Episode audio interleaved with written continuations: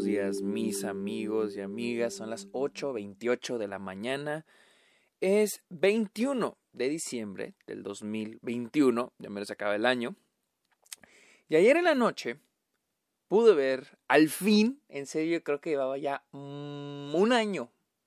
Un año con ganas de ver esta película. Al fin vi sin señas particulares. Pero primero, bienvenidos a un nuevo episodio de Está este podcast donde yo les hablo de cine, de series, la temporada de premios, festivales y todo otro tipo de temas sobre la industria. Mi nombre es Sergio Muñoz, recuerden seguirme en Instagram, en TikTok, en Twitch y en Twitter como arroba el Sergio Munoz. También estoy en Letterboxd como Sergio Muñoz Esquer y los invito a Patreon o que se, suscriban a Twitch y yo les ofrezco diferentes beneficios como episodios exclusivos. Ustedes pueden este, recomendar temas para episodios, tenemos videollamadas, watch parties, etcétera, etcétera, etcétera. Así que amigos, vamos a hablar de sin señas particulares. Y como siempre yo inicio con lo que pensaba de la película antes de verla. Y es de que yo había escuchado maravillas de la película. Había visto que, que todo el mundo la había amado. Creo que se estrenó en Sundance. Se estrenó eh, el año pasado en Sundance. Se estrenó con Morelia. Este llegó a cines, creo ahí a mediados del año, porque recuerdo que yo la iba a ver en Juárez allá por agosto, pero el último no la pude, no la pude ver. Y al fin, al fin de los alfines David, sé creo que arrasó en los Ariel, entonces dije, güey, la tengo que ver. Entonces, este, al fin, al fin la vi. Eh, y en serio dudé en hacer este episodio, pero digo, no lo tengo que hacer. No.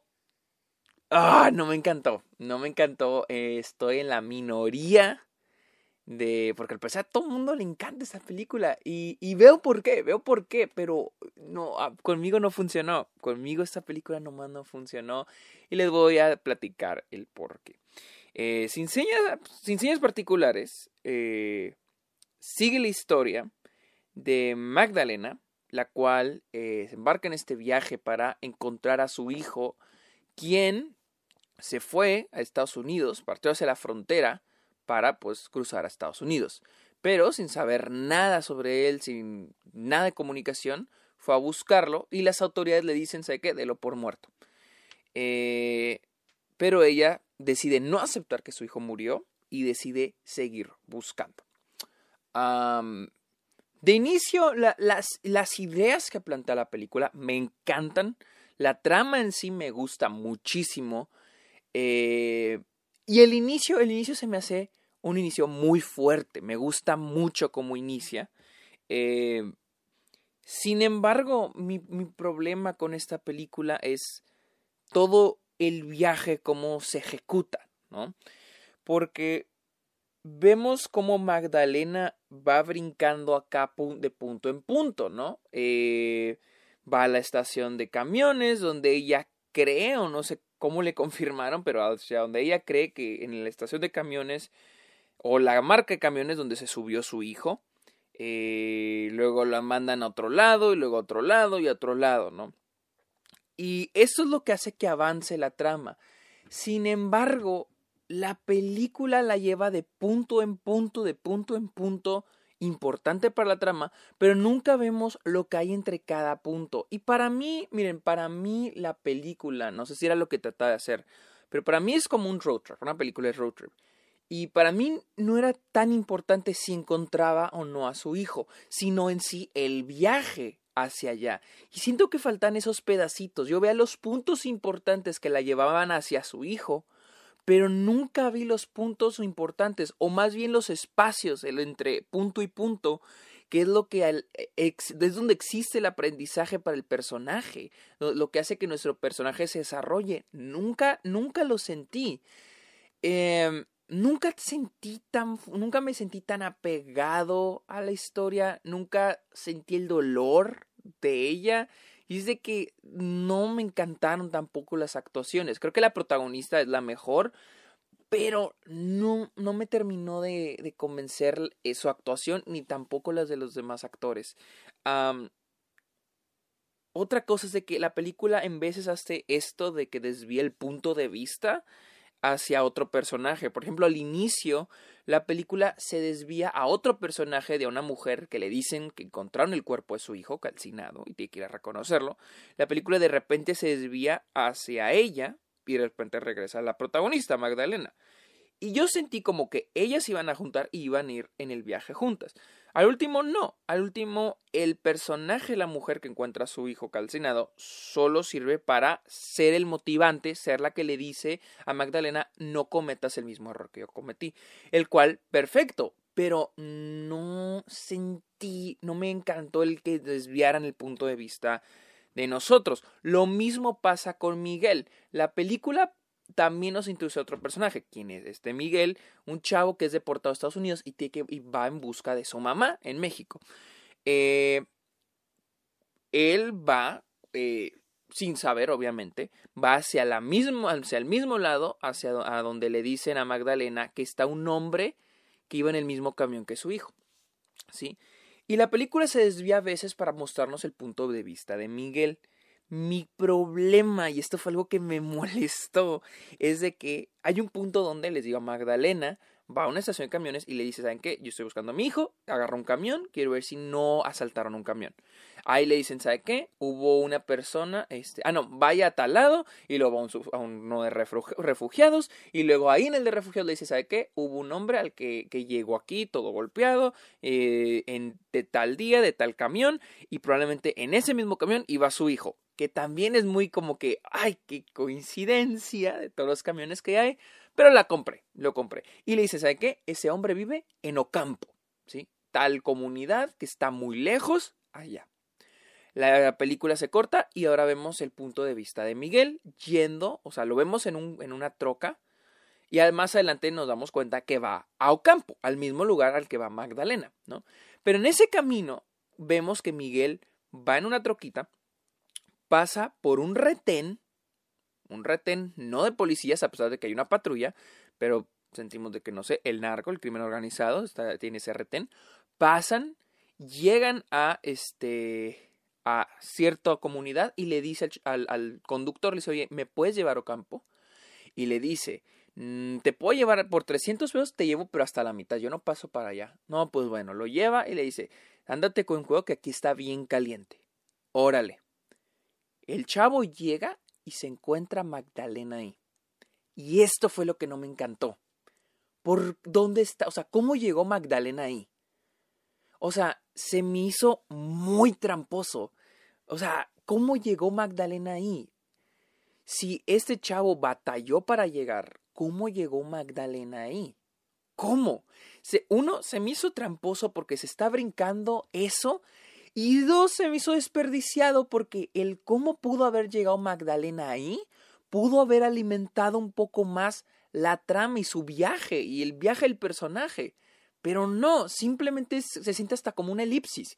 Magdalena está en, ciertos lugares en la ciudad y de repente ya está en Ocampo. ¿Cómo le hizo para llegar a pesar de que eligieron de que está lejísimos? Están diciendo que es bien inseguro y al parecer tan está difícil de entrar. ¿Cómo la hizo? No lo sabemos. Y les digo, ese tipo de cositas, las cosas, les digo, nos muestra la película de punto a punto, pero no lo que pasa entre esos dos puntos, lo cual es para mí lo que alimenta, lo que alimenta en sí el viaje del personaje. Y eso no lo llegué a sentir.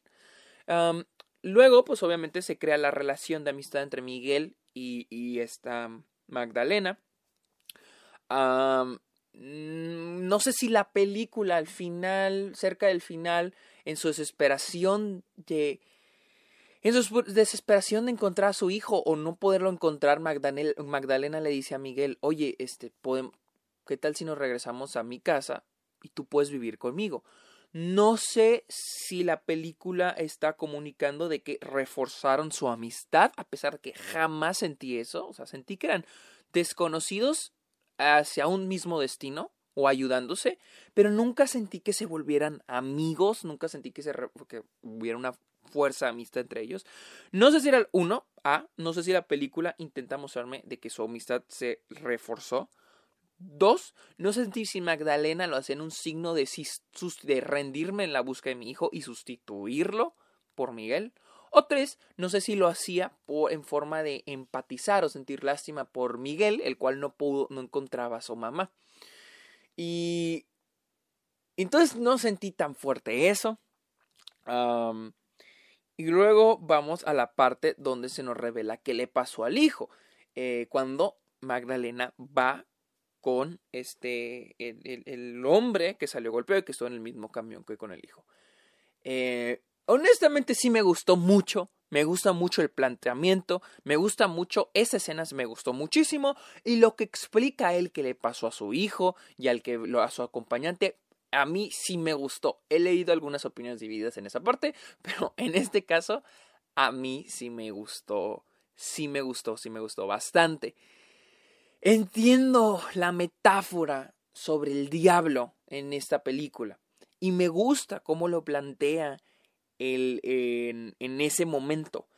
Sin embargo, no sentí que la película lo construyera hacia allá. No sentí que, que se fuera construyendo tanto para allá, que siento por qué a mucha gente no le, no, le, no le encanta ese momento. Pero a mí sí me gustó y me gustó mucho. Y me gustó la, el propósito, me gustó la intención que tenían con la, con la idea del diablo en esta historia. Eso sí me gustó bastante. Lo que no me gustó nadita fue el final, final, final. Cómo resolucionan lo de Magdalena y su hijo. Si la película ya está llena de muchas cosas, de muchas coincidencias, como que el hombre que llegó golpeado estuvo en el mismo camión que el hijo y lo, y lo puede encontrar en esta ciudad lejana y le platica qué le pasó a su hijo, que ya honestamente se hace una gran coincidencia. Y, o que cómo llegó a, esta ciudad y se topó con este güey, o sea, cómo le hizo, cómo llegó para, a esta comunidad y se topó con este güey. Ya de por sí la película tiene muchas coincidencias que se sienten como... que siento que si la película se hubiera planteado de otra manera, si hubiera un desarrollo mayor, no se hubieran sentido tanto como coincidencias. siento que se hubieran sentido más naturales. Pero el final de a tiro no sé cómo se ha sentido natural porque se siente muy...